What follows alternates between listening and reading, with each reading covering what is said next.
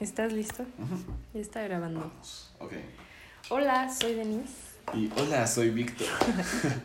Este es Tabla Raza. Este es un podcast en el que estaremos hablando de diferentes temas y el capítulo de hoy es sobre uno de mis temas favoritos que es vida extraterrestre.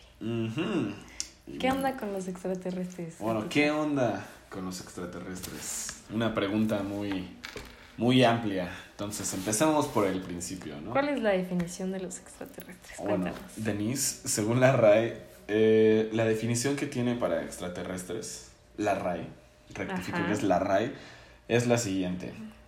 Eh, dicho de una cosa que pertenece al espacio exterior de la Tierra, exterior de la Tierra o procede de él, ¿no? O sea, del espacio. Ajá.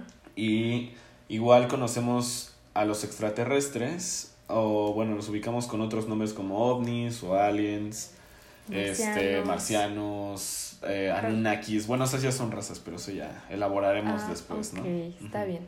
Y pues bueno, los ovnis, como ya sabemos, son objetos voladores no identificados y pues han sido importantes debido al impacto cultural que han tenido a lo largo de la historia en nuestra sociedad. Ajá. Bueno, pues algunos avistamientos que han sido como registrados. O creemos que Este, pasaron a través de la historia, ¿no? Sí, hay varios que podemos notar como eh, un ejemplo que puedes dar ahorita, pero Bueno, obviamente no tenemos ningún registro tangible, creíble sobre la existencia de estos seres, pero pónganse a pensar un momento, reflexionemos un poco, reflexiona un poco, Ajá. Vamos, cierra a tus ojos. A ver, ja. Vivimos en una esfera que está flotando en el universo y gira alrededor de una estrella enorme, que a la Ajá. vista del universo es pequeñísima. Ajá. Ahí sí cerraste los ojos. Sí, sí, lo estoy cerrando. Obviamente no somos los únicos aquí, o sea, claramente hay vida Por en otros planetas, tal vez eh, civilizaciones más avanzadas o un poco más primitivas, pero obviamente no somos los únicos. No, sería raro si fuéramos los únicos. O sea, no somos tan especiales. No, para nada. Y pues bueno, yo creo que una de las razones por las que aún no conocemos así tal cual sobre estos seres o hayamos tenido algún contacto con ellos, es que tal vez ellos no quieren hacer contacto con nosotros. Tal vez no, Les damos asco. probablemente. Asquito. Como que dicen, ay, fuchi guacala. Un bicho mugroso ahí, guacala. Pues, o sea, sí, digo, o chance también, pues, a lo mejor ya hicimos contacto, pero nuestros gobiernos son como de, ah, estos güeyes están muy pendejos como para saber la verdad. Ajá. Entonces, pues, mejor se las escondemos. Como Claro, mis papás que escondieron que era adoptado, güey. También fue un buen, fue un ¿Sí buen secreto. adoptado? ¿Yo? Pues, ¿qué te digo? no lo sé. Está bien. Ajá. Pero y bueno. este. Ah, bueno. Y dentro de las antiguas culturas, pues encontramos indicios de estos. Gracias. Yo, yo creo que mis papás también lo lamentan, güey. Adoptaron a- al equivocado. Este. Ah, bueno, pero hay varios como indicios de, de contacto extraterrestre en las culturas antiguas, ¿no? Por ejemplo, hay uno que estábamos discutiendo hace rato tú y yo, Ajá. que es el de la cultura maya, que es el rey Pacal, ¿no? La, tumba, del rey Pacal. Del rey Pacal. En Palenque, Chiapas, para, que no, para quien no conozca. Así es. Palenque, Chiapas es un lugar muy hermoso.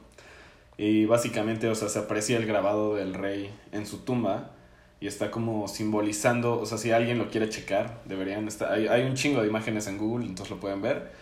Y es el rey eh, simbolizado en el centro del universo a nivel terrestre, lo que significa que, lo que significa que ha renacido, que es eterno y que no muere. ¿no? Claro, o sea, esa es la primera, ¿no?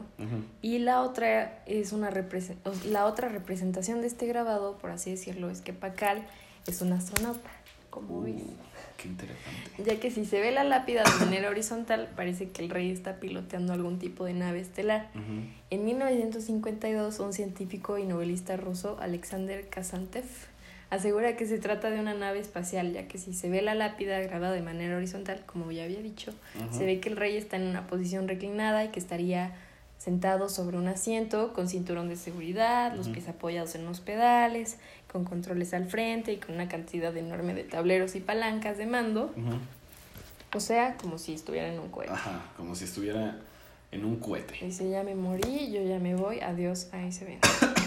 De hecho, cuando yo fui a Palenque hace algunos años, ¿Encontraste parte de la nave, Denise? Obvio ¿Acaso? no. Obviamente. obvio, no. Ajá. Parte del recorrido estaba dedicado a la conspiración de si Pacal era un astronauta o no. Pero bueno, esa es solo una conspiración, pero yo quiero creer que Pacal sí era un astronauta. No, se rompió mi pulsera. A ver, bueno, continuando con el tema. Eh, pues estaría chingón si regresara, ¿no? Imagínate que regresara y dijera como, ¿qué pedo? No, Rucos?" no creo que regrese. Es o sea, ¿para qué regresarías aquí? Pues, a lo, güey, o sea, a lo mejor en el espacio no hay como churros y tamales y la verdad. O O sea, ¿crees que Pacal regresaría por un churro? yo regresaría por un Obvio no. churro. Pero bueno, otra de las teorías más famosas de contactos con extraterrestres en la historia Ajá. es la de que los aliens ayudaron a los egipcios a construir las pirámides de Giza. Ah, sí, eso es muy Giza, interesante. Giza. Giza, ¿no? Giza, Giz- Giza, Bueno, Gizar. ¿por qué no nos guiso. cuentas cómo fueron construidas estas pirámides gatica? Claro que sí, después de ese movimiento de manos, cual no pueden ver, pero creo que estoy muy inspirado ahora para contar eso. Bueno, eh, estas pirámides fueron construidas hace 4500 años por el faraón Jufu, También conocido como Keops. ajá, Keops. Eh, en un rango de tiempo de 20 años, se sabe que los esclavos arrastraban las piedras y así fue como lograron construirla. Además de que estaban pues muy bien alineadas, ¿no? Entonces, Las pirámides. Ajá, las pirámides. La, por ejemplo, la gran pirámide del faraón Keops está construida por 2.300.000 bloques de piedra, como en Minecraft, de un peso por bloque de 2.5 y 15 toneladas, que es un chingo, y con un peso total aproximado de 6.500.000 toneladas. Entonces, está macizo el pedo. Eh, está muy alta también, su altura es de 139 metros, el equivalente a un edificio de 45 pisos y su base ocupa una superficie de 52.900 metros cuadrados. O sea, conclusión, está enorme y está muy pesada. Igual se dice que es imposible que, o sea, en 20 años, o sea, se construyó en 20 años, con mano de obra de esclavos se lograra terminar la pirámide. Por lo tanto, voy a concluir. ¿Podemos concluir? Podemos concluir que fueron ah, que fueron extraterrestres, ¿no? Extraterrestres. No sé quién no sabe, sé. puede que. Yo puede quiero que. creer que fueron los dos. O sea, porque no hay que hacer menos el trabajo de los esclavos en Ah. ese tiempo. Pero es que sí, está muy pesado. O sea, tenían mano de obra primitiva. Está cabrón. O sea, herramientas primitivas, decir. Pero bueno, en algún ¿Quién punto el tema de los extraterrestres terminó formando parte del cine y con el paso del tiempo surgieron grandes personajes ficticios y excelentes películas. Como Alien, aliens, señales, monstruos contra aliens. Eh, Eh. Presagio. Ah, güey, la de Presagio. Presagio. Estamos hablando de la de Presagio y si no la han visto deberían verla porque Sí, es una muy buena excelente película. Ahí sí, sí, ¿Qué el, otra película? el de Nicolas- el Nicolas Nicolas Cage se rifa bien cabrón en esa película. Sí, Muy, es que wow. sí güey, al final está bien explosivo, Ajá. qué pedo.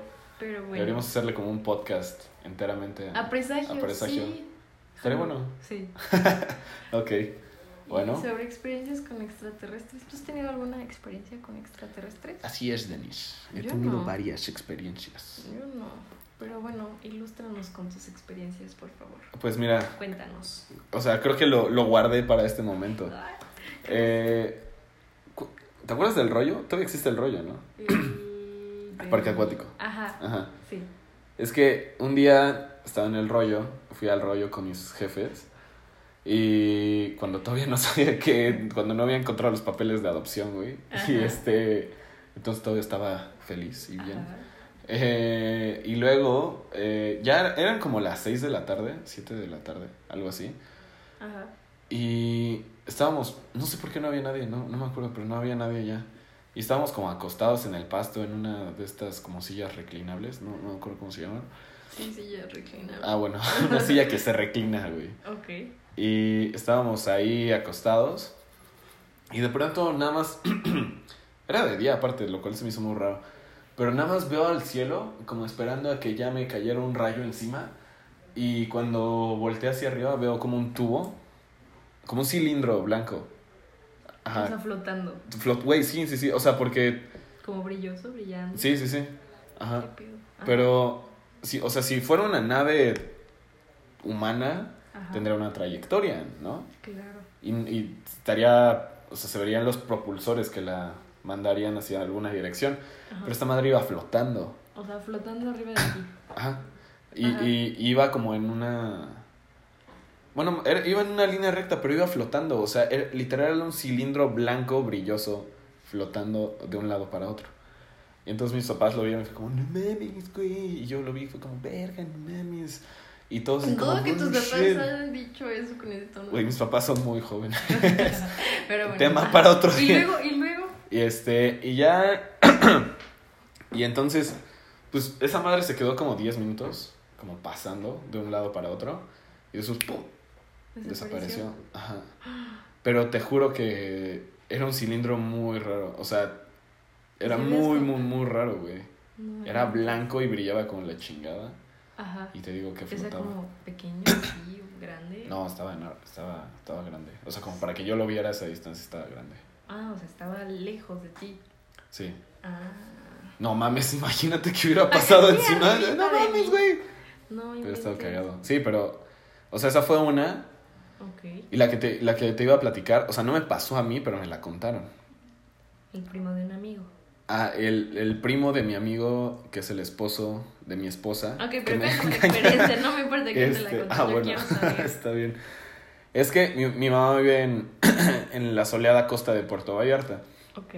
Saludos a la Ajá. gente de Puerto Saludos Vallarta. a mis compas costeños, a las sardinas, truchas, todos los Ajá. que viven por allá. Regresa al tema, Y, gracias. ah, ok. y este. Y, y me subí a un barco para ver ballenas. Entonces, la chava, le pregunté a la chava que si había visto como aliens, un pedo así, ¿no? Porque, o sea, también hay casos de que salen afuera del agua, más bien en el mar.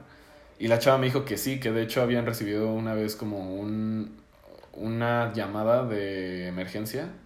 Ven y sana, mi Hola, salón. tenemos a los extraterrestres. Ajá, algo así. Ajá. O sea, básicamente, el, porque era un barco pesquero el que les habló. Ajá. Y el vato les dijo como, oigan, y así todo bien pinche asustado y ansioso, ¿no? Tenía miedo y dijo como, este, oigan, oigan, oigan, alguien cerca, alguien cerca, estoy viendo cosas muy, muy, muy raras. Y le preguntaron como, pues, ¿qué viste, no? Y dijo, vi un cilindro metálico salir del agua al lado de mí. Ok. Ajá, y todos como, ¿qué pedo, no? A lo mejor está alucinando, lleva muchos días en el mar, quién sabe. Dijo, no, por favor, estoy muy asustado, hay luces abajo del agua, ayúdenme, necesito que vengan por mí, la ¿Qué chingada. Ajá.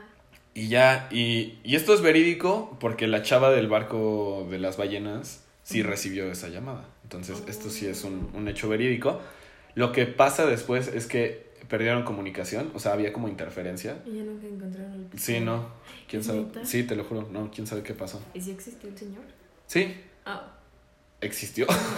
porque no Qué sé qué le pasó, güey, pero... Bueno, no, qué mal, no. Qué, qué padre. Se lo llevaron los aliens. Pero, digo, si se lo llevaron para meterle un tubo por las nalgas, no creo que... ¿Por qué harían eso? No. Pues es la mejor lo manera de... o tal vez le darían una mejor vida. O sea, si tú, sé. si tú tuvieras... O sea, si tú descubrieras como otra raza o algo así, ¿qué harías? O sea, como, como, o sea, Ajá, o sea, si, no sé, si tú te encontraras un, un alien o, o algo más pequeño que tú, no sé, ay, no sé. como una hormiga que habla, güey, o algo así. No, una hormiga que habla es un, es un alien.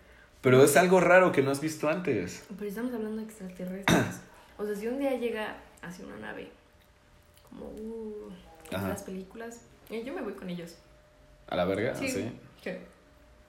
Sin O sea, pensarlo. ay, sí, yo Ok. lo pensé mucho. Llevo todo este tiempo pensando sin problemas me voy. O sea, imagínate, estoy muy padre. Obviamente, si, si van a hacer experimentos con mis órganos o no sé, pues obviamente no, pero pues, estaría padre conocer como. Otros planetas y así. O sea, Déjate sí. otros planetas, Otra vida, raza. Otra vida, algo que no sea un humano, estaría muy padre. Sí, estaría chingón. Pues si hay un alien escuchándonos, aquí Por favor, Den-. Denise.